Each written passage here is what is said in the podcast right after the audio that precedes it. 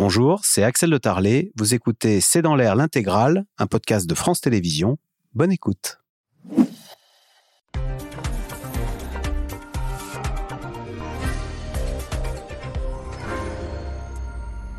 Bonsoir à toutes et à tous. C'est la fin, la fin pour quelques 100 000 Arméniens qui vivaient dans le Haut-Karabakh depuis près de 3000 ans et qui, depuis une semaine, sont tous en train de fuir jusqu'au dernier. Au rythme actuel, en effet, il n'y aura plus d'Arméniens d'ici la fin du week-end dans le Haut-Karabakh, qui a d'ailleurs euh, acté sa propre dissolution. L'Azerbaïdjan est désormais seul maître du territoire et certains craignent qu'elle ne pousse son avantage jusqu'à établir la jonction avec la Turquie. Question. Pourquoi l'Azerbaïdjan est-elle passée à l'attaque? L'Arménie doit-elle craindre pour son avenir? Pourquoi la communauté internationale laisse-t-elle faire? Et quel est le jeu de Vladimir Poutine et d'Erdogan dans ce conflit? C'est le sujet de cette émission de ce C'est dans l'air, intitulée ce soir Arménie, Poutine impuissant et la France. Pour répondre à vos questions, nous avons le plaisir d'accueillir Frédéric Ancel. Vous êtes docteur en géopolitique, maître de conférence à Sciences Po et à Paris School of Business. Je cite votre livre, Les voies de la puissance, penser la géopolitique au XXIe siècle. C'est aux éditions Odile Jacob. Et puis, euh, je rappelle aussi que vous êtes le fondateur des rencontres géopolitiques de Trouville-sur-Mer.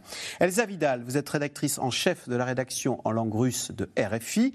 Euh, Nicole Bacharan, vous êtes historienne, politologue. Vous avez signé cette tribune publiée dans l'Obs. Allons-nous abandonner abandonner une fois de plus les Arméniens. Et puis je rappelle votre livre, la plus résistante de toutes, c'est aux éditions Stock. Et enfin, Guillaume Perrier, vous êtes reporter au service international de l'hebdomadaire Le Point, auteur de La Turquie et le fantôme arménien chez Actes Sud. Merci de participer euh, à cette émission en direct. Nicole Bacharan, vous avez signé cette tribune Allons-nous abandonner euh, les Arméniens? Et c'est vrai qu'on est sidéré et révolté quand on voit euh, ces familles et, ce pays se vider intégralement de tous ces habitants qui partent avec dans leur coffre tous leurs souvenirs, toute leur vie. Oui, ils n'ont rien d'autre pour ceux qui sont vivants. Parce qu'il y a des exactions épouvantables sur le territoire, donc cette enclave anciennement arménienne, et j'ai envie de dire du, Haut-Karabakh, euh, des meurtres, des massacres, des tortures, et depuis neuf mois, l'arme de, la famine, puisque le, la, les comment dire. En fait, ça avait commencé en janvier. ça a commencé en janvier. Avec un blocus alimentaire sur ce territoire. Aliments, médicaments, énergie. Donc il y a beaucoup de gens déjà qui sont morts, qui sont malades, qui sont dénutris depuis, depuis cette période. Et la longueur de, ce, blocus fait qu'en fait tout le monde savait, tout le monde savait que l'Azerbaïdjan allait attaquer le Haut-Karabakh pour en finir. C'est le, langage qui était, qui était tenu. Suffisait de regarder et d'ouvrir ses oreilles. Donc l'appel qu'on a signé, il est modeste. Il rappelle simplement les obligations internationales face aux civils, face aux soldats, l'accès à l'ONU, l'accès euh, pour, l'ONU, pour les agences internationales, pour l'aide humanitaire de base. On ne prétend pas du tout avoir la solution et pouvoir régler les, les conflits politiques de la région. Il s'agit juste de dire il faut sauver les Arméniens. Il faut les sauver maintenant. Guillaume Perrier, question téléspectateur à l'instant, Mirabel dans la Nièvre que vont devenir les personnes forcées à l'exode? On parle là de quoi? Il y a près de 100 000 enfin 70 000 personnes déjà 90 000 ce soir là. Qui sont euh, partis avec leur voiture, leur coffre et qui arrivent où? Alors ils arrivent en Arménie comme ça? Oui, ils arrivent en Arménie, donc à la frontière euh, arménienne. Euh, beaucoup vont vers Yerevan. alors l'Arménie avait dit qu'ils avaient une capacité d'accueil de 40 000 réfugiés. On est déjà à 90 000. L'Arménie a beaucoup souffert de, la, situation depuis 2020 déjà. Euh, elle est très affaiblie économiquement, donc euh, sa capacité d'accueil est très réduite. C'est pour ça qu'il y a un besoin euh, d'aide humanitaire très important et que la France, l'Union européenne ont décidé d'en envoyer un petit peu, mais ça ne suffit pas pour l'instant pour accueillir ce, ce flot de réfugiés. Frédéric Ancel, qu'est-ce qui pousse ainsi près de 100 000 personnes, méthodiquement, j'allais dire, à quitter un territoire euh, parce qu'il y a eu un combat, euh, un coup de force de l'Azerbaïdjan? La menace de mort? La menace de mort parce que l'Azerbaïdjan a attaqué en septembre 2020 euh, l'enclave, hein, qui elle-même avait été conquise par l'Arménie en 1994. Quand je dis conquise, attention, au Haut-Karabakh, il y a toujours eu que des Arméniens, et depuis effectivement des euh, centaines d'années, sinon davantage. Mais enfin, en tout cas, à la chute de l'URSS en 91, cette enclave arménienne en, en Azerbaïdjan se retrouve en Azerbaïdjan. Pourquoi? Parce que Staline, dans les années 20, et je le dis juste d'une seule phrase, avait décidé de, euh, de, de, découper ces territoires, divisés pour mieux régner. Bref, donc en 91, euh, les Arméniens se retrouvent finalement divisés entre la République d'Arménie, qui proclame son indépendance, cette année-là, la République d'Azerbaïdjan, qui la proclame aussi, comme d'ailleurs la plupart des, États d'ex-URSS, et puis environ 150 000 Arméniens qui ont toujours vécu dans ces montagnes du Karabakh, qui se retrouvent finalement dans un pays non seulement étranger, l'Azerbaïdjan, mais qui avait déjà perpétré euh, en 89-90 de terribles pogroms, notamment à Sumgait, donc près de Bakou, la capitale de l'Azerbaïdjan. Par ailleurs, l'Azerbaïdjan considère euh, qu'elle euh, est sœur de la Turquie. Hein, L'adage en vigueur, c'est deux États, un seul peuple. Et il ne reconnaît évidemment pas le génocide de 1915, sachant que là, on a effectivement des violences extraordinairement graves euh, commises à la fois par l'État euh, turc euh, de, de, de l'Empire finissant, de l'Empire ottoman finissant à la fin des années 1890, et puis bien évidemment le génocide de 1915. Et donc, si vous voulez, quand je vous dis qu'il y a une menace de mort, c'est sérieux. C'est-à-dire que ces 150 000 Arméniens n'auraient peut-être pas été assassinés par la, la soldatesque azérie, mais, mais, la menace, elle pesait, et elle pesait d'autant plus que ce qui a été dit est très juste. On a, depuis la victoire azerbaïdjanaise donc de 2020, des pressions de plus en plus fortes, et là, les pressions ces derniers mois et ces dernières semaines devenaient euh, totales, au sens où cette population arménienne était menacée de mourir d'inanition, donc de faim. Et à partir de là, bah, écoutez, euh, soit vous tentez l'aventure de rester citoyen de seconde ou troisième zone euh, dans, au sein de la République d'Azerbaïdjan, qui n'a pas très bien traité vos semblables ces dernières décennies, c'est le moins qu'on puisse dire, soit ben, vous rentrez dans ce qui est le territoire principal du peuple arménien aujourd'hui, c'est-à-dire la République mmh. d'Arménie. Donc les Arméniens parlent de nettoyage ethnique, c'est-à-dire que cette, ce territoire euh, sera sans, euh, sans Arméniens. On a affaire à un nettoyage ethnique et c'est, euh, et c'est une véritable tragédie. Elsa Vidal, Frédéric Ancel le disait à l'instant, mmh. c'est vrai que ces deux peuples, au fond, ça fait longtemps qu'ils n'arrivent pas à vivre ensemble, les Azéris d'un côté et les Arméniens de l'autre. Azerbaïdjanais. alors on dit. Hein. Azéri, c'est la définition ethnique. Le, pays, c'est Mais les habitants s'appellent les Azerbaïdjanais. C'est aussi des Kurdes en Azerbaïdjan. Alors les enfin, l'Azerbaïdjan et l'Arménie, ce sont, ce sont deux peuples qui ont du mal à cohabiter. Alors et c'est quoi? C'est pour ils sont euh, frontaliers, mais ce sont aussi deux religions différentes. Alors c'est les mosquées d'un côté, les. Euh, mais je vais répondre si vous voulez bien. Les, euh, et de l'autre côté les églises? Non. Alors il y a beaucoup de choses que ce conflit n'est pas. Ce conflit n'est pas un conflit religieux. Euh, ce n'est même pas véritablement un conflit ethnique à proprement parler entre l'Azerbaïdjan, les Azerbaïdjanais et les Arméniens.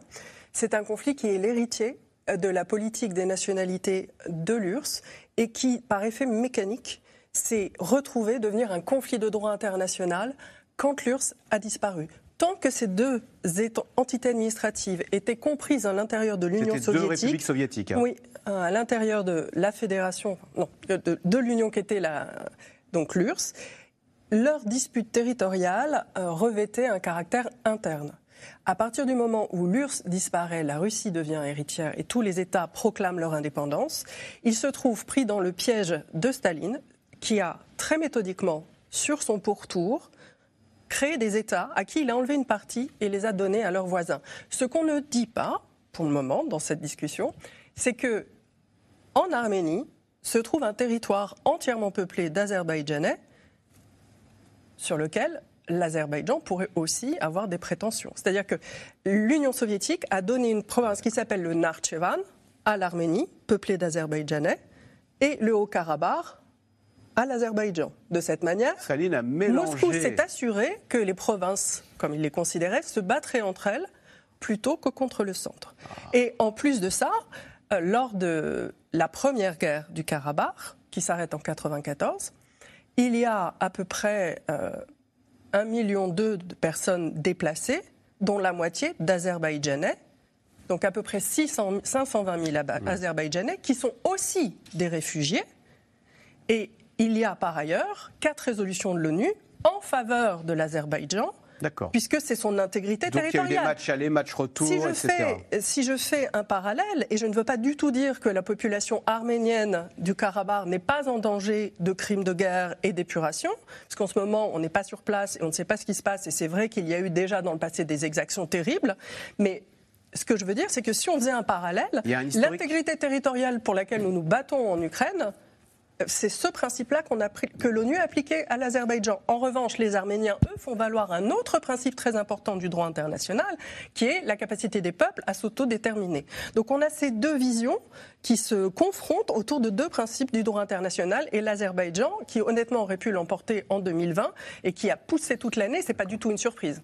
Ils ont poussé toute l'année. Ce qui est intéressant, c'est les conséquences aussi géopolitiques au-delà de la crise humanitaire qu'il va falloir gérer.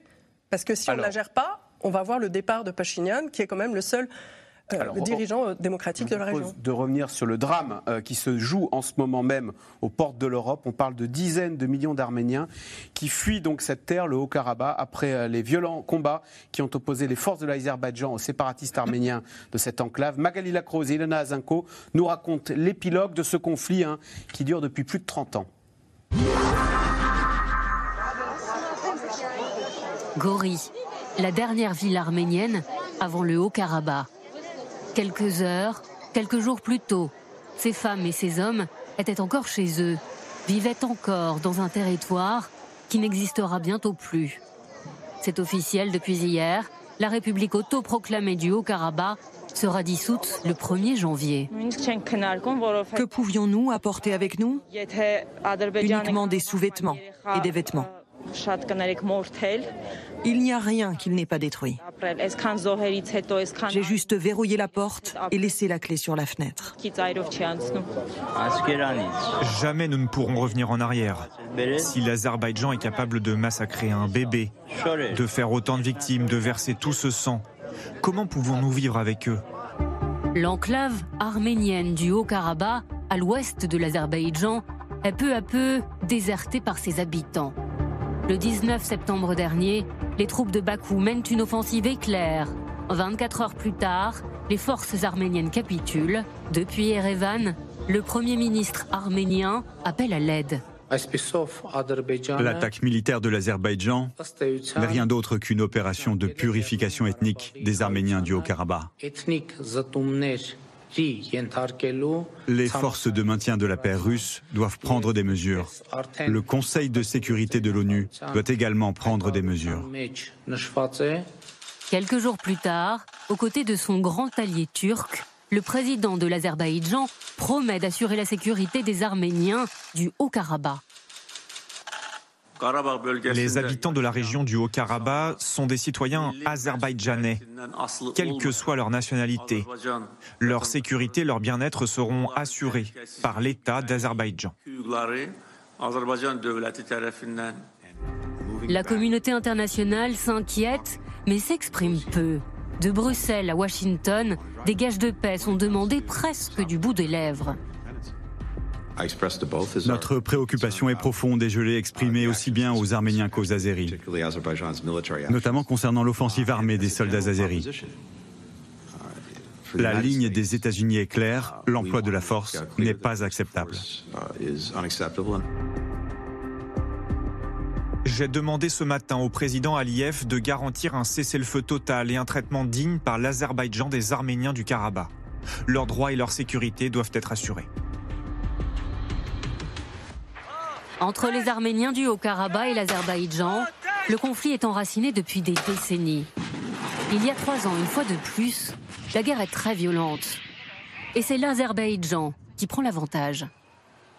Les années passent et l'Azerbaïdjan met en place un blocus, isolant toujours plus le Haut-Karabakh. Pendant neuf mois, les Arméniens manquent de travail, de nourriture, de carburant et peut-être encore plus de soutien. Tout est problématique. Les gens vont et viennent avec des sacs vides. Tous les jours, on se demande si on pourra manger, combien de temps ça va durer, combien de temps on va pouvoir tenir? Aujourd'hui, après les conflits, le blocus, l'exode, certaines voix s'élèvent pour demander une action de l'Europe. Il faut que l'Europe pose des sanctions très dures sur l'Azerbaïdjan. Euh, on a d'un côté, Mme von der Leyen, qui vient l'an dernier négocier un accord sur le gaz avec l'Azerbaïdjan, dont on pense aujourd'hui effectivement qu'il est utilisé par la Russie pour contourner les sanctions, puisque l'Azerbaïdjan nous livre plus qu'elle n'est capable de produire elle-même. Et de l'autre côté, le président du Conseil européen, M. Charles Michel, qui vient faire de la diplomatie. On laisse euh, les Arméniens, une fois de plus, seuls face à l'agression. Pendant ce temps-là, sur la route, depuis des jours, plus de 65 000 personnes ont déjà fui le Haut-Karabakh c'est-à-dire plus de la moitié de la population arménienne de l'enclave.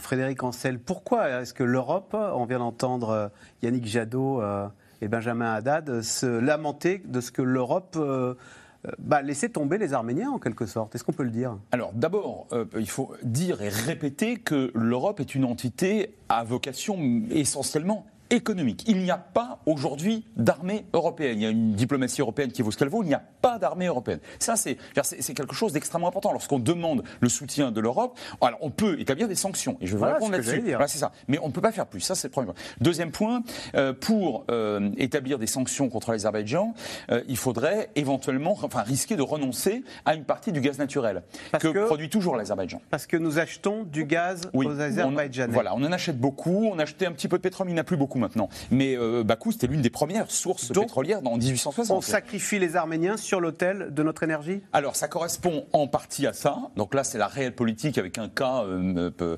épouvantable et tout à fait détestable. Mais oui, je, vais vous répondre que oui. Aujourd'hui, c'est ça qui se passe et c'est d'autant plus vrai que l'Arménie, elle, dispose de ressources naturelles commercialisables à peu près nulles. Donc vous avez ce que j'appelais récemment dans l'Express une très grande solitude géopolitique de, de, l'Arménie.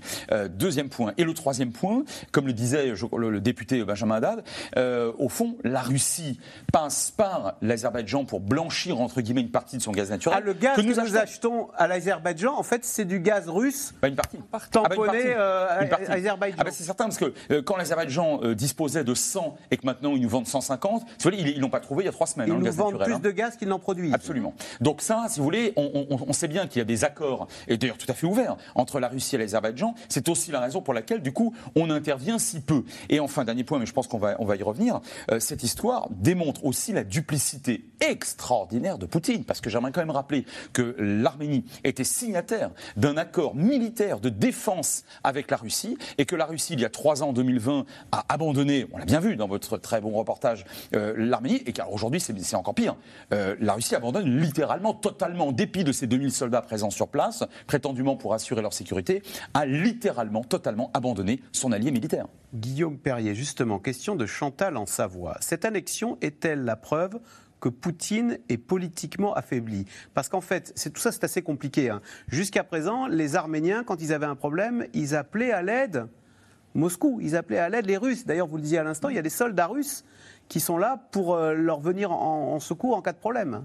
Oui, et c'est ce qu'ils ont encore espéré en 2020, et ils ont bien vu que la Russie non seulement ne répondait pas aux appels à l'aide, mais avait précipité euh, quelque part. Le, la Russie, elle aussi, laisse tomber l'Arménie, c'est ça? La Russie, d'abord, la Russie avant tout euh, laisse tomber l'Arménie. C'est la première à laisser tomber l'Arménie. C'est elle qui, euh, d'un commun accord avec la Turquie d'Erdogan, en 2020, a permis à l'Azerbaïdjan de passer à l'action.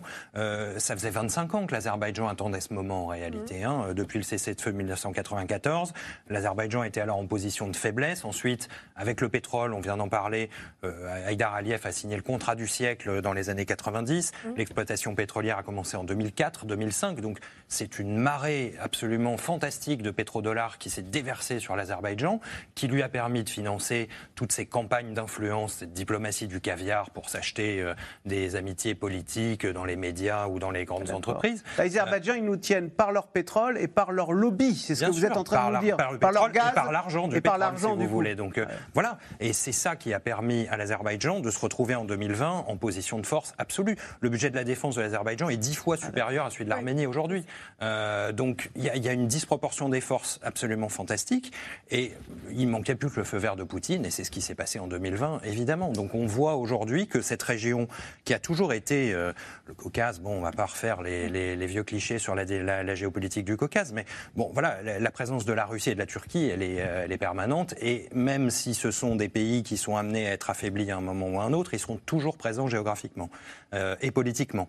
Donc il y a aujourd'hui un modus vivendi, effectivement, entre Erdogan et Poutine, euh, qui a débouché sur cette reprise en main du Karabakh. Nicole Bachar, on sait dire si ça peut être compliqué cette affaire. En fait, si on comprend bien, sur le cas arménien, là pour le coup, les, enfin, les Français et les Russes sont un peu du même camp. On, lâche l'Arménie, mais on pourrait presque s'entendre entre Paris et Moscou pour dire allez, on, pourrait aider nos amis arméniens. En tous les cas, ce serait une ligne qui pourrait s'entendre. C'est vrai qu'en surface, euh, quand, je veux dire, on a, on a, vu des choses assez bizarres, même au Conseil de sécurité, où au fond, Anthony Blinken, secrétaire d'État américain, et Serge Lavros, le, ministre des Affaires étrangères russe, russe tenaient presque le même langage. Ah Mais à l'ONU, à l'ONU, Russes, Américains et, et Français, les trois sont un peu sur la même ligne. Ça ne peut, ça ne peut déboucher sur rien en pratique. Euh, je, voulais rajouter un, tout petit mot à ce que disait Guillaume, et qui était très juste sur le fait qu'on était tenu par le gaz et par l'argent et par la corruption parce que l'Azerbaïdjan dispose donc de ressources financières considérables et en Europe notamment. Euh, auprès des auprès auprès d'élus, auprès du Parlement européen, etc. L'argent coule à flot et certains, ma foi, euh, l'acceptent. Mais euh, sur les, les, les, intérêts des uns et des autres, il me semble que au fond, ce qui a permis à, à l'Azerbaïdjan, à l'AIF, d'attaquer comme il l'a fait, c'est que c'est pas compliqué de mesurer que personne ne peut bouger réellement les Américains, d'une certaine manière, ils marquent la limite de ce qu'ils peuvent faire en Ukraine. Il n'y aura pas de soldats américains et les armes, elles arrivent progressivement, petit à petit, et ils ne vont pas s'engager réellement dans autre chose. Poutine, il est d'une autre manière limité en Ukraine et, Erdogan et Aliyev ont, les mains libres. C'est le, le, moment. C'est le moment d'y aller. C'est là où on peut mettre un état. il y a un état supérieur dans la fusée. Vous avez parlé d'Erdogan et Aliyev. Aliyev, le, Aliyev. le président de l'Azerbaïdjan. En fait, il faut savoir qu'à la manœuvre, dans cette attaque contre l'Arménie, on a la Turquie derrière qui vient en soutien de l'Azerbaïdjan. C'est ce qu'il faut comprendre. La grande Turquie, elle est derrière ce conflit du Haut-Karabakh elle est derrière, mais tout comme. En fait, le, la compétition qui est à l'œuvre à ce niveau régional est effectivement à nouveau entre la Turquie qui a des ambitions euh, ottomanes de développer son influence sur euh, cette partie du Caucase, à nouveau, et elle est en compétition effectivement avec la Russie et avec l'Iran, les trois empires qui se sont fait face dans cette région du monde de manière assez euh, séculaire. Mais la, la dernière guerre qu'on avait vue en 2020, elle s'est faite aux dépens de la Russie puisque les Russes ont dû accepter de voir des Turcs participer au centre de surveillance sur le terrain. Donc il y a une poussée turque en ah, direction du jardin russe. En détriment du jardin russe. Et il y a euh, quelque chose d'important quand même qu'il faut dire aux téléspectateurs. La Russie n'a jamais été une véritable protectrice de l'Arménie. Elle n'a jamais voulu résoudre le conflit du Karabakh. Elle a voulu le gérer à son profit pour avoir un moyen de déstabiliser cette zone et de faire poids sur tous les acteurs. Donc elle n'a jamais été en, recherche de paix. Euh, Frédéric Ancel, sur ce jeu, parce qu'on se demande pourquoi l'Azerbaïdjan ainsi attaque euh, le Haut-Karabakh et qu'est-ce qu'il, euh, quel, est, quel est l'objectif de cette manœuvre territoriale? Je cite Erdogan qui dit entre la Turquie et l'Azerbaïdjan, c'est deux États, une seule nation. est-ce que derrière il y a le rêve d'un empire ottoman? J'ai commencé par cet adage commencé par cet adage tout à l'heure. Mm. Deux, États, une seule nation. Alors l'Empire ottoman, euh, bon, il est bien clair que nous avons affaire avec M. Erdogan, un nationaliste mystico-impérialiste, bon, très bien. Mais, mais, mais, davantage en Méditerranée, au Moyen-Orient, stricto sensu, et peut-être même dans les Balkans, que dans le, Caucase, me semble-t-il. En revanche... Mais entre Erdogan et le président de l'Azerbaïdjan, c'est, oui, ils se téléphonent, c'est concerté mais tout ça. ah oui, non, mais ils sont, mais ils sont alliés. Non, mais ils sont alliés. D'ailleurs, une partie des armes azerbaïdjanaises euh, qui ont subjugué les, les, les, pauvres vieilles armes arméniennes provenaient de, Turquie. Les choses sont claires. Maintenant, j'invite vos téléspectateurs à se souvenir de la carte que vous avez diffusée euh, tout à l'heure. Au sud de l'Arménie, vous avez un, petit corridor qui s'appelle le Zangezur. Euh, il ne dépasse pas 15 km. Hein. Euh, je, crois que dans sa, dans sa largeur minimale, on est à 9 km. Et il sépare l'Azerbaïdjan principal, allez, on va l'appeler oriental, du Nakhichevan, c'est-à-dire de cette enclave azerbaïdjanaise dont vous parliez tout à l'heure, à l'ouest, et la Turquie. Autrement dit, pour faire simple, simple. Si, euh, on, si les Azerbaïdjanais où les Turcs réussissaient à euh, euh, sectionner ce corridor, donc interdisant à l'Arménie de toucher l'Iran au sud, mhm. eh bien, ça leur permettrait de, de faire un seul pays, en tout cas un seul bloc, en tout cas un seul bloc. Et pour la Turquie, dans les représentations impériales turques, on a effectivement toute cette Asie centrale qui parle des langues proches du, turc, pratiquement jusqu'au ouïghour chinois. Et finalement, dans cette espèce de représentation de, alors non, non pas de grande Turquie, mais en tout cas au moins culturellement mhm. impériale, vous avez un corridor de 9-10 km qui vous empêche de. Et c'est quelque chose qui n'est pas du tout à, négliger. Et c'est pas seulement commercial. Voyez et donc, malheureusement, je crains que la pression de l'Azerbaïdjan et de la Turquie, euh, enfin, cette pression conjuguée, euh, se fasse sur ce corridor. Guillaume Perrier, c'est vrai qu'on a des tribunes pour dire attention, le Haut-Karabakh, ce n'est que le début. Euh, L'Azerbaïdjan et la Turquie ont d'autres ambitions euh, et ça n'est que le hors-d'œuvre et euh, faire ce grand ensemble euh, ottoman finalement. Non, pas ottoman, pan-turc.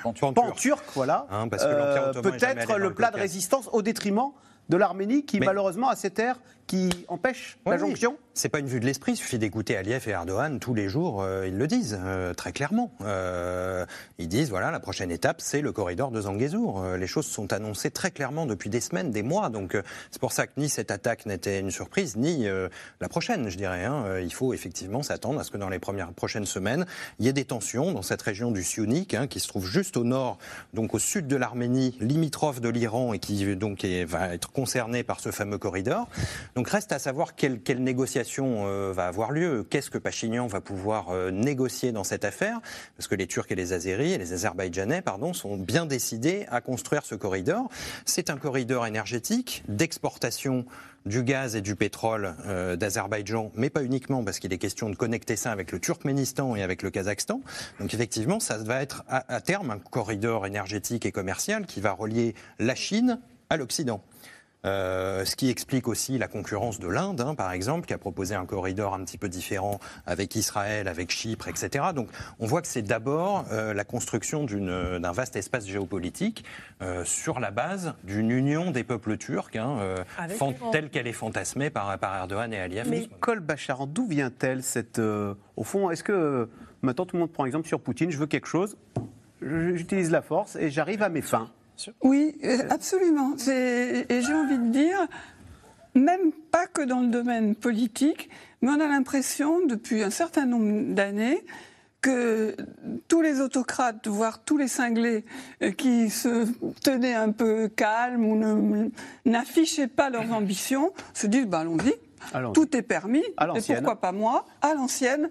Alors je dois dire que là, c'est pas responsable de tout cela de loin, mais quand même, la présidence Trump, elle n'a pas aidé.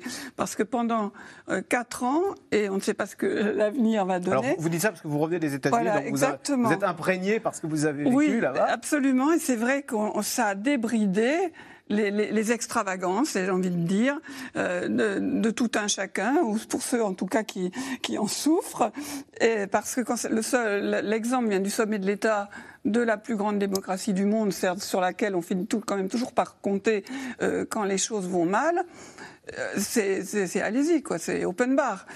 et c'est vrai que si les Arméniens euh, historiquement, traditionnellement, se sont tournés vers la Russie pour obtenir une protection. Ils ne sont pas suicidaires, mais ils n'avaient pas un énorme choix. C'est tout petit l'Arménie. On a vu la carte tout à l'heure. Si on prend la carte de, de la Fédération de Russie actuelle, de l'Asie centrale, c'est minuscule. Et, c'est vrai que traditionnellement, l'Empire russe protégeait plutôt les chrétiens euh, face aux, euh, face aux, Ottomans musulmans. Et c'est vrai qu'il y a eu ce pacte de sécurité euh, à partir de 1992, donc là, qui réunissait la, la Russie, la Biélorussie, l'Arménie et les républiques d'Asie centrale avec une clause, l'article 4, c'est presque l'article 5 de l'OTAN, c'est-à-dire agression contre un des pays membres de ce pacte de sécurité implique secours, intervention de la part de tous les autres pays. Et on voit que ça, n'existe pas. Ça n'existe pas. Et donc, allons-y, tout est permis, croit-on. Frédéric de ce point de vue-là que pour, pour Poutine, l'absence de crédibilité euh, face à une situation où il aurait dû intervenir en, vertu d'accords extrêmement euh, clairs, ça risque de lui porter préjudice plus tard pour de futurs alliés, notamment en Asie centrale. On verra bien. Ça veut dire que l'Azerbaïdjan dit Poutine, c'est plus une menace, et même Erdogan dit Poutine, c'est plus une menace. Crânement, crânement. Là, pour le coup, euh, c'est. Alors, déjà dans le Caucase, donc Poutine apparaît comme considérablement affaibli, mais pas seulement en Ukraine, mais parce qu'il ne tient. Il est parjure, il ne tient pas sa parole. Il aurait pu envoyer quelques centaines ou quelques milliers de soldats supplémentaires. Et pour défendre l'Arménie, il ne l'a pas fait. Et le deuxième point, on ne l'a pas encore évoqué ou, ou, très rapidement, euh, euh, l'une des variables de prise de décision de Poutine en attaquant l'Ukraine, c'est que l'Ukraine est dotée d'un régime démocratique. Je ne dis pas que c'est la seule, c'est une des variables de prise de décision. Ah eh bien, l'Arménie dans le Caucase, c'est une vraie démocratie. Mmh. Ça, c'est pas contestable. C'est la seule. Et c'est la seule. L'Azerbaïdjan, euh, le moins qu'on puisse dire, c'est que ce n'est pas une démocratie. Et la Turquie, ça ne l'est plus. Donc je dirais que de ce point de vue-là, et je rejoins ce qu'a dit Nicole, c'est nous sommes, nous, Européens, pas seulement Européens, le démocrate du monde entier, soumis avec cette affaire, euh, cette triste affaire arménienne, aussi à une véritable pression. Est-ce que c'est l'une des raisons d'ailleurs qui pourrait faire que Poutine euh, ait laissé tomber l'Arménie, c'est que c'était une démocratie et Poutine n'aime pas les régimes démocratiques. C'est pas que ça, c'est que d'une part c'est une démocratie, c'est que Pachinian est arrivé en 2018, Nicole Pachinian, le Premier ministre arménien, arménien, est arrivé au pouvoir en 2018 lors de ce qu'on appelle une révolution de velours. Il ne dépend pas des canaux de Moscou. Donc il n'est pas dans un clientélisme ah. moscovite et son régime, ou l'Arménie sous sa gouverne, euh, a commencé à s'orienter euh, sur des, d'abord vers une recherche de paix, première chose, parce que l'Arménie est pauvre, vous l'avez dit, et ils ont, euh, quand ils dépensent autant d'argent pour se défendre, ils ne peuvent pas développer le pays. Donc il a commencé à, à faire une gouvernance de type démocratique et européenne. Et ça, c'est quelque chose qui est absolument honni par Moscou. Et tout comme en Ukraine, le déterminant en fait de l'agression russe a été le départ d'un leader ukrainien pro-russe, l'arrivée de Pachinian est aussi le déterminant du fait que les Russes veulent la chute de ce régime et laisser l'Azerbaïdjan reprendre le Karabakh, c'est le meilleur moyen d'y arriver et que ce soit fait par les Arméniens eux-mêmes. Guillaume Perrier Oui, bah, c'est ça. c'est ce que je voulais ajouter. Et puis le, fait que, euh, effectivement, alors Pachignan a pris un certain nombre de, mesures euh, symboliques euh, très, très fortes. Hein, il y a eu des exercices militaires conjoints avec les États-Unis début septembre sur le territoire arménien, ce qui a été quand même particulièrement remarqué à Moscou. L'Arménie veut ratifier le statut de la le, statut du traité de Rome sur la Cour pénale internationale. Et on sait que Vladimir, Vladimir Poutine euh, bah, ne voit pas ça d'un bon œil. Euh, voilà, donc il y a des choses assez symboliques, assez fortes qui sont faites par, par le gouvernement arménien en ce moment, et ce qui montre euh, qu'il y, a un rééquilibrage qui est en train de se passer. On est, l'Arménie est un petit peu en train de, changer de côté, quoi. Donc Poutine veut empêcher ça et veut punir Pachinian pour pour cette. En ne l'aidant pas. En ne l'aidant pas. Oui, voire ah bah, je te chute. tout seul. Voilà en provoquant sa chute. Derrière ce conflit donc entre l'Arménie et l'Azerbaïdjan, on vient d'en parler, on retrouve deux acteurs incontournables hein, de la scène internationale. D'un côté, la Russie de Vladimir Poutine, qui, on l'a dit, a longtemps soutenu l'Arménie, et de l'autre, la Turquie d'Erdogan, qui prend la défense de la cause de l'Azerbaïdjan, une opposition par pays interposé, alors que les deux dirigeants entretiennent depuis des années une relation complexe et ambiguë. Sujet de Mathieu Lignot et Christophe Roquet. Une base militaire russe frappée par l'Azerbaïdjan il y a quelques jours. Depuis 2020, des soldats russes forment une force de maintien de la paix dans le Haut-Karabakh entre les Azéris et les Arméniens. Moscou avait parrainé un cessez-le-feu, mais tout a volé en éclats il y a dix jours. Le président arménien dénonce l'inaction de Poutine. Les attaques de l'Azerbaïdjan contre l'Arménie au cours des dernières années montrent clairement que les systèmes de sécurité extérieure dans lesquels l'Arménie est impliquée se sont révélés inefficaces pour protéger sa sécurité et ses intérêts. Les deux pays font partie d'une alliance militaire, l'OTSC. Mais les soldats russes n'ont pas fait grand-chose pour protéger la paix. Vladimir Poutine, impuissant, tente de sauver la face. J'espère que nous pourrons arriver à une désescalade et à un règlement pacifique du problème. Voici les grands vainqueurs de cette offensive éclair. Le dictateur azéri Aliyev et son allié, le président turc Erdogan. Les deux hommes se sont rencontrés lundi dernier. Signature de contrat et félicitations. La réussite de l'opération dans un court délai, dans le plus grand respect des droits des civils, est une source de fierté. Quand l'un perd son influence et son précaré du Caucase, l'autre en profite. Erdogan, Poutine, adversaire ou allié. Depuis le début de la guerre en Ukraine, les deux hommes tissent des relations singulières. La Turquie veut se donner le rôle de puissance médiatrice entre Kiev et Moscou. J'ai eu un entretien ce matin avec M. Poutine et aujourd'hui encore j'aurai une réunion avec M. Zelensky. Si Dieu le veut, nous espérons voir le jour où la guerre entre la Russie et l'Ukraine s'arrêtera. D'abord par un cessez-le-feu durable, puis par la paix. La Turquie, membre de l'OTAN, joue surtout sur les deux tableaux. D'un côté, elle arme et forme les soldats ukrainiens. De l'autre, elle construit une centrale nucléaire avec les Russes. Cet été, la Russie se retire de l'accord céréalier. Il permettait aux bateaux d'exporter du grain ukrainien en mer Noire, des échanges surveillés par les Turcs. Il y a quelques semaines, Erdogan rencontre à nouveau Poutine. Désaccord entre les deux hommes, l'accord céréalier n'est pas renouvelé, mais on préfère parler des choses qui fonctionnent entre les deux hommes. Le rythme de développement des relations entre la Russie et la Turquie se poursuit. Je voudrais attirer votre attention sur le fait que l'année dernière, notre chiffre d'affaires commercial a augmenté de 86%. Bien entendu, le fait que la valeur de nos échanges entre Turquie et Russie s'élève actuellement à 62 milliards de dollars et que nous nous rapprochons de l'objectif de 100 milliards de dollars, cela nous rend vraiment très heureux. Ces échanges commerciaux permettraient à Moscou d'échapper aux sanctions économiques. Selon l'Union européenne, la Russie s'approvisionne pour son industrie d'armement grâce à des sociétés écrans basées en Turquie. Alors, question euh, Frédéric Ancel de Lionel en Seine-et-Marne. Poutine et Erdogan ont-ils échangé au sujet du Haut-Karabakh?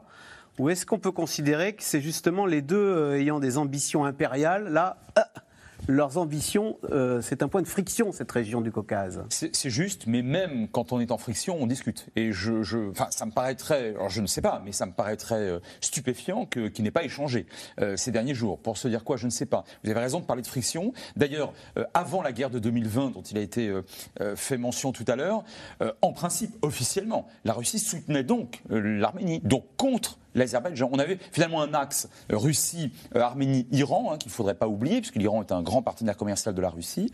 Et de l'autre côté, on avait un axe, pour faire court, horizontal, donc euh, Turquie, Azerbaïdjan. Donc il y a des points de friction, il y a des points d'entente. Et tout à l'heure, je parlais de duplicité euh, au sujet de, Poutine euh, dans sa, dans sa non mise en application de, de l'accord militaire en faveur de l'Arménie. Mais alors là, il a son maître je, crois que M. Erdogan est le maître en duplicité de M. Poutine. Pourquoi? Parce que soit on est dans l'OTAN, soit on est à l'extérieur de l'OTAN, soit on est dans le Conseil de l'Europe, ce qui est le cas pour la Turquie, et qu'officiellement on demande toujours à entrer euh, en Europe, soit euh, on ne fait plus partie du Conseil de l'Europe. Mais là, euh, M. Erdogan joue absolument, sans le moindre scrupule, sur les deux, sur les trois, si on ajoute la Chine, tableaux. Et je vais vous dire quelque chose, je pense qu'on ne peut que très difficilement lui en vouloir parce qu'il joue son jeu. En revanche, quel est celui de l'Europe? Pourquoi nous ne réagissons pas, nous, lorsque il, ou, l'OTAN, lorsqu'il joue ce type de, de jeu très c'est ça la question. C'est-à-dire, vous diriez, l'OTAN devrait lui dire, écoute, maintenant choisis ton camp, c'est ou la Russie ou les alliés. Surtout lorsque la Turquie s'est euh, euh, enquis d'acheter des missiles extrêmement puissants, des missiles euh, S-300 et S-400 pour ne pas les, les, nommer, auprès de la Russie. Enfin, c'est absolument pas... non seulement ce n'est pas normal, j'allais dire moralement, c'est tant qu'il y a un peu de morale en géopolitique, mais, mais ce, ce n'est pas du tout autorisé par les statuts de l'OTAN, évidemment. Guillaume Perrier, il continue de rester à équidistant entre les alliés, enfin entre l'Ukraine et la Russie. Euh, euh, Erdogan, il, est, il, fournit des armes à l'Ukraine, mais il aime bien aussi Poutine. Oui, mais il a, toujours gouverné comme ça. Je veux dire, personne ne peut être surpris par euh, la stratégie politique d'Erdogan. C'est un caméléon. il est, il est pro-européen, il est anti-européen, il est ami d'Israël, et puis le lendemain, il traite Netanyahou d'Hitler. Ça ne pose pas de problème. C'est la manière dont ils gouvernent depuis toujours. Voilà, aujourd'hui, effectivement, on s'en rend compte sur des terrains aussi complexes que le Caucase. Euh, on a vu en Syrie aussi, où euh, on pensait aussi qu'avec Poutine, il y avait euh, des, des, frictions qui étaient tellement fortes que c'était indépassable. On voit bien qu'aujourd'hui, avec l'Iran, ces deux pays ont réglé tous les problèmes de la Syrie et ont exclu, enfin, ont réglé tous les problèmes, c'est une façon de parler. Ils n'ont rien réglé du tout, mais enfin, en tout cas, ils ont exclu les Occidentaux du jeu. Et c'est ce qui est en train de se passer une fois de plus dans le Caucase. C'est-à-dire que depuis 1995, le statu quo était euh, régi par le groupe de Minsk, euh, les États-Unis, la France, euh, la Russie, et qu'aujourd'hui, les États-Unis et la France sont exclus de ce jeu diplomatique. C'est la Turquie, l'Iran et la Russie qui vont régler le problème.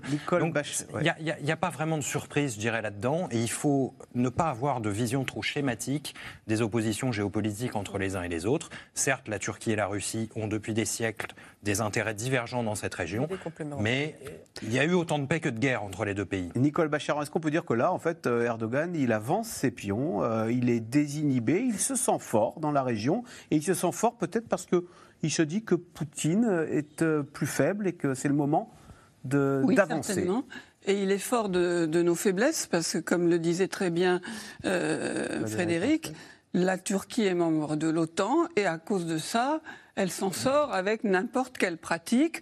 On les contrarie un peu, mais pas trop, parce que quand même, on, a besoin. Ils ont comme moyen de pression sur nous ben, Elle bloque toujours l'entrée de la Suède dans l'OTAN, par exemple. Voilà, hein, euh, exactement. donc, euh, par exemple.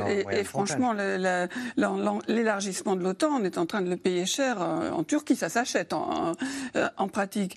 Et comme, comme Guillaume, vous décriviez très bien les les, volte-face en quelque sorte des, rapports entre Poutine et Erdogan, mais à mon avis, il y, a, une base assez fondamentale qui leur permet de s'allier, puis de s'engueuler, pardonnez-moi de se disputer, puis de, s'allier, c'est que ce sont des hommes et des régimes qui n'ont aucun respect de la vie humaine, aucun. Ça ne compte pas dans leurs calculs.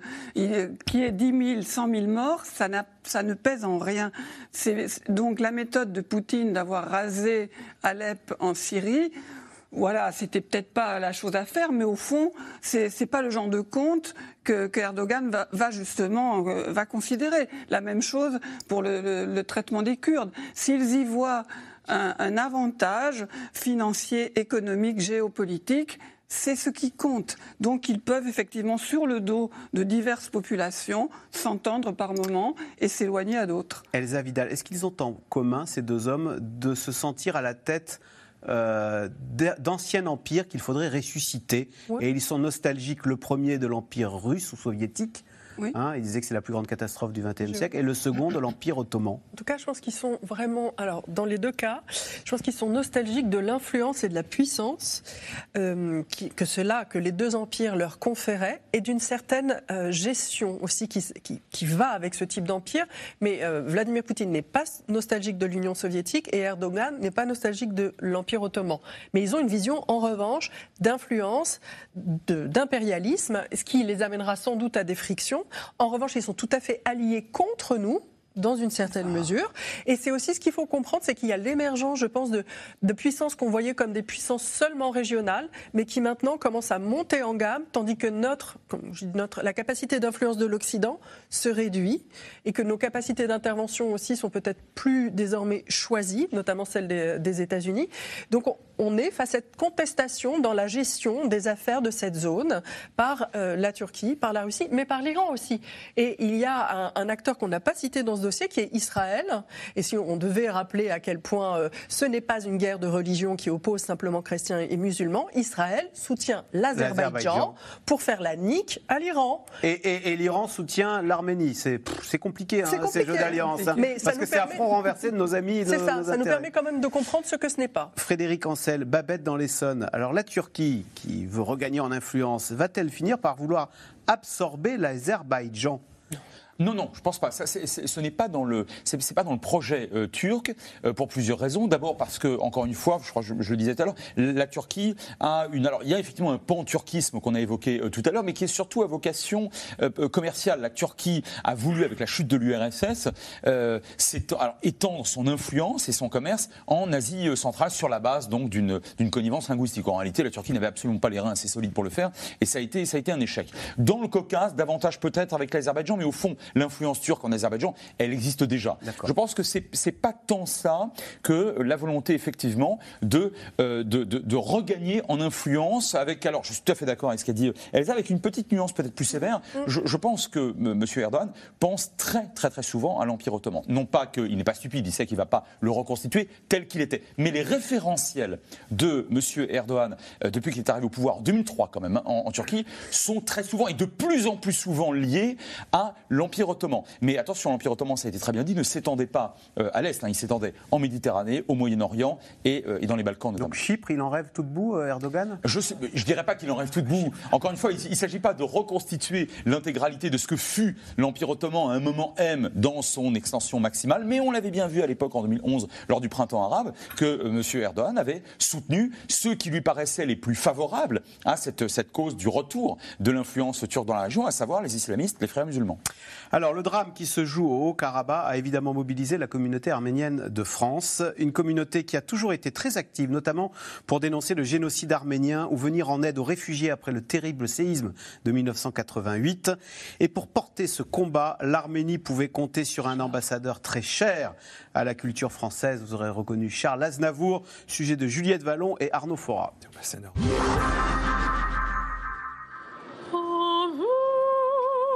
Sur la place du Trocadéro hier soir, un chant séculaire s'élève. Les Arméniens de France se recueillent pour le Haut-Karabakh. Ils sont plus d'une centaine à s'être rassemblés à l'appel d'une association pour les chrétiens d'Orient. Ceux qui ont pris le pouvoir par la force en Artsakh, au Haut-Karabakh, on dit vouloir chasser les Arméniens comme des chiens. Vous pouvez vous regarder dans la glace droit dans les yeux. Vous avez porté le juste combat. Beaucoup sont venus en famille, comme Jean Tossognan et sa mère, très inquiets pour l'avenir de leur peuple. C'est encore une étape de plus vers le génocide, hein. un génocide où il y a, depuis euh, la, guerre de 2020, euh, il y a beaucoup, beaucoup de signaux qui, qui, qui, nous disent que c'est planifié, euh, que tout ça est planifié. On est à l'aube vraiment d'une nouvelle étape. Maintenant, ils ont eu le, Haut-Karabakh, et ben, la prochaine étape, c'est l'Arménie. On ne sait pas ce qui nous attend. En tout cas, les instances internationales sont encore euh, en train de, réfléchir, d'attendre que le pire arrive encore. Donc euh, je me demande à quoi servent ces instances. Un sentiment d'abandon pour une communauté dont la cause a été portée pendant plusieurs décennies par un ambassadeur français très populaire, le chanteur Charles Aznavour. D'origine arménienne, l'artiste a profité de sa notoriété pour mobiliser la France lors du tremblement de terre de 1988 à Yerevan. Il organise l'arrivée de l'aide humanitaire sur place. Il y a en ce moment entre moins 3 et moins 5 dans les appartements et moins 15 et moins 20 à l'extérieur. Le chanteur ne s'arrête pas là. Avec d'autres stars françaises, il fait résonner la chanson Pour toi Arménie dans les foyers français. Non, ils sont tous là. Ceux qui ne sont pas venus, c'est ceux qui ne pouvaient pas. C'est un beau cadeau de Noël. Charles Aznavour, né Aznavourian, un passeur de culture qui chuchotait aussi à l'oreille des politiques pour faire reconnaître le génocide arménien. De nombreux élus de gauche comme de droite se sont succédés à Yerevan lors des commémorations. La défense de la mémoire arménienne, une cause qui se poursuit à travers les générations. À Paris hier soir, Anaït et Nairi tentent de réunir au plus vite de l'argent pour les réfugiés du Haut-Karabakh. On est sur le site de la Croix-Bleue des Arméniens de France, donc l'association humanitaire. Il suffit de cliquer sur faire un don. L'urgence pour ces personnes-là qui viennent de tout quitter leur maison, qui n'ont plus à manger, qui n'ont plus accès à des soins médicaux de première nécessité, c'est un d'être logé et puis ensuite d'avoir accès à de la nourriture de manière courante, accès à de l'eau, accès à des soins de première nécessité, qu'ils soient physiques ou psychologiques, et puis, euh, et puis pouvoir reconstruire une vie de zéro.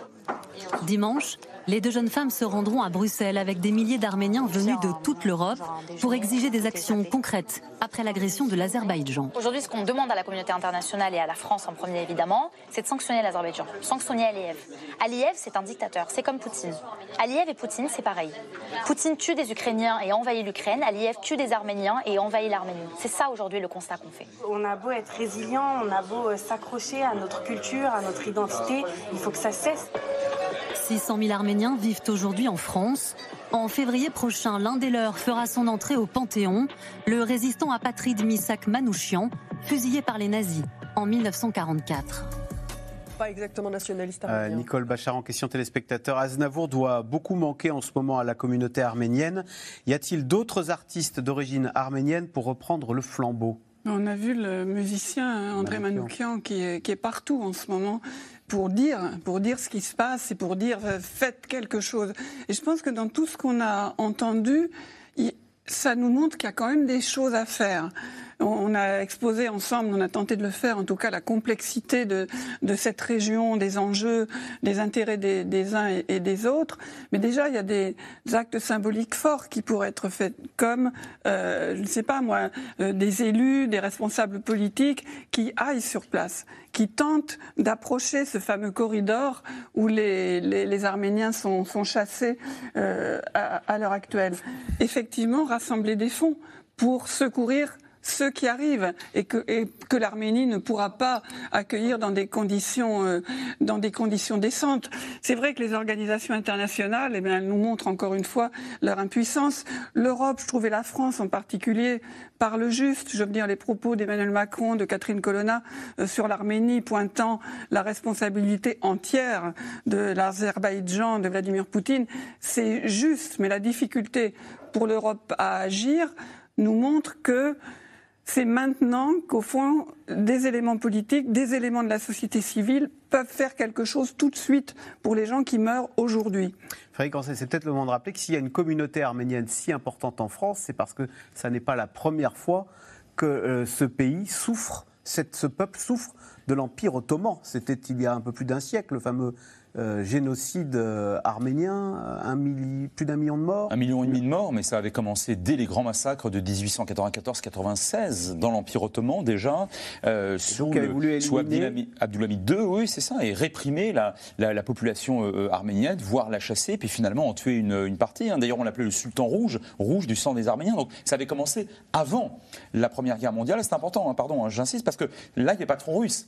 Beaucoup de, gens disent ces dernières années, oui, mais enfin c'était la guerre, il y avait un front russe, on soupçonnait les Arméniens d'être favorables à la Russie. Oui, enfin 1894, il n'y a pas de front, hein. il n'y a pas de première guerre mondiale. Et quel était le ressort de cette haine des Ottomans contre les Arméniens? alors, alors, je crois que c'est une haine euh, très profondément euh, ancrée, très complotiste. Beaucoup d'élites ottomanes à l'époque considéraient que les Arméniens ne seraient pas, n'étaient pas ou ne seraient pas loyaux à l'Empire euh, ottoman, ce qui historiquement est faux, ce n'est pas juste. Ensuite, d'autres considéraient qu'il fallait ethniquement euh, pardon, hein, purifier euh, le plateau anatolien, sinon une grande partie de l'Empire ottoman. Et d'ailleurs, le gouvernement jeune turc, très nationaliste, qui arrive au pouvoir euh, en 1908 et qui va perpétrer à la fin de l'Empire ottoman le, génocide, avec le Union et Progrès, comme il s'auto-baptisait, était ethniquement extrêmement fanatique, ultranationaliste, et par conséquent, alors ce qu'elle a dit est tout à fait juste, c'est pas une guerre de religion, sauf que l'instrumentalisation de la distinction entre les Arméniens et les Turcs a été utilisée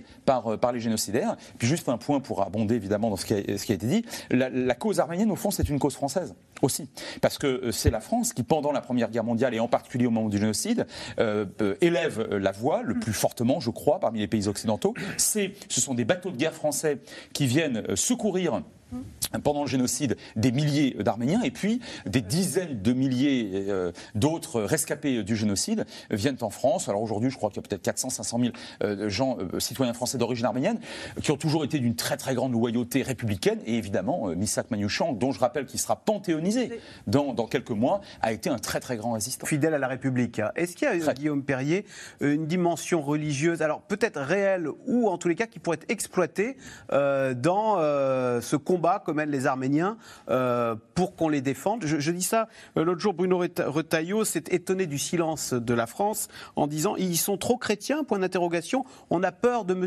Erdogan, a-t-il ajouté, point d'interrogation? Alors moi, moi, je crois que ça c'est typiquement euh, le type de récupération politique de la cause arménienne qui, qui porte vraiment préjudice aux Arméniens. Le, euh, choc des religions. Voilà. Faire, en faire une bataille chrétien contre musulman. Cette récupération euh, pour projeter sur les Arméniens des fantasmes qui correspondent à une lecture politique particulière, orientée de la société française, de l'Europe, euh, me paraît très maladroite. C'est-à-dire? C'est-à-dire qu'aujourd'hui, c'est pas, c'est pas, pas un choc des religions. Ça n'a rien de tout ça. Je crois que certaines personnes voudraient nous, nous montrer, nous présenter le monde comme étant euh, le choc des civilisations entre l'islam et la chrétienté. Euh, L'Azerbaïdjan n'est pas un pays musulman. Je veux dire, il faut sortir de ces clichés. L'Azerbaïdjan est un pays totalement sécularisé où personne ne pratique aucune religion. Si vous avez le malheur de le faire, vous allez en prison tout de suite. Euh, donc, je crois qu'aujourd'hui, il faut vraiment sortir de là. D'ailleurs, on l'a dit et répété c'est pas les mosquées contre les églises. Non, pas du tout. Je crois que ce qui euh, guide cette guerre euh, et l'association entre la Turquie et l'Azerbaïdjan, c'est d'abord le nationalisme turc, un nationalisme ethnique euh, d'essence et de philosophie européenne, hein, inspiré des nationalismes des années 30. Et je dirais que les idoles des gouvernements populistes européens, je dirais des, des droites européennes aujourd'hui, que sont M. Orban et Mme Meloni, sont les premiers supporters de l'Azerbaïdjan en Europe aujourd'hui. Euh, parce qu'ils achètent du gaz d'ailleurs. L'Italie achète et puis parce que le nationalisme les unit. Euh, ça n'est pas une guerre de religion, c'est une. Euh, il y, a un affrontement politique hein, aujourd'hui qui, qui se joue dans cette région. Allez, tout de suite, on revient à vos questions. Merci d'avoir écouté C'est dans l'air. Comme vous le savez, vous pouvez désormais écouter l'intégrale, mais aussi l'invité ou vos questions à nos experts. Tous ces podcasts sont disponibles gratuitement sur toutes les plateformes de streaming audio. Et pour le replay vidéo, c'est sur France.tv, bien évidemment. À bientôt.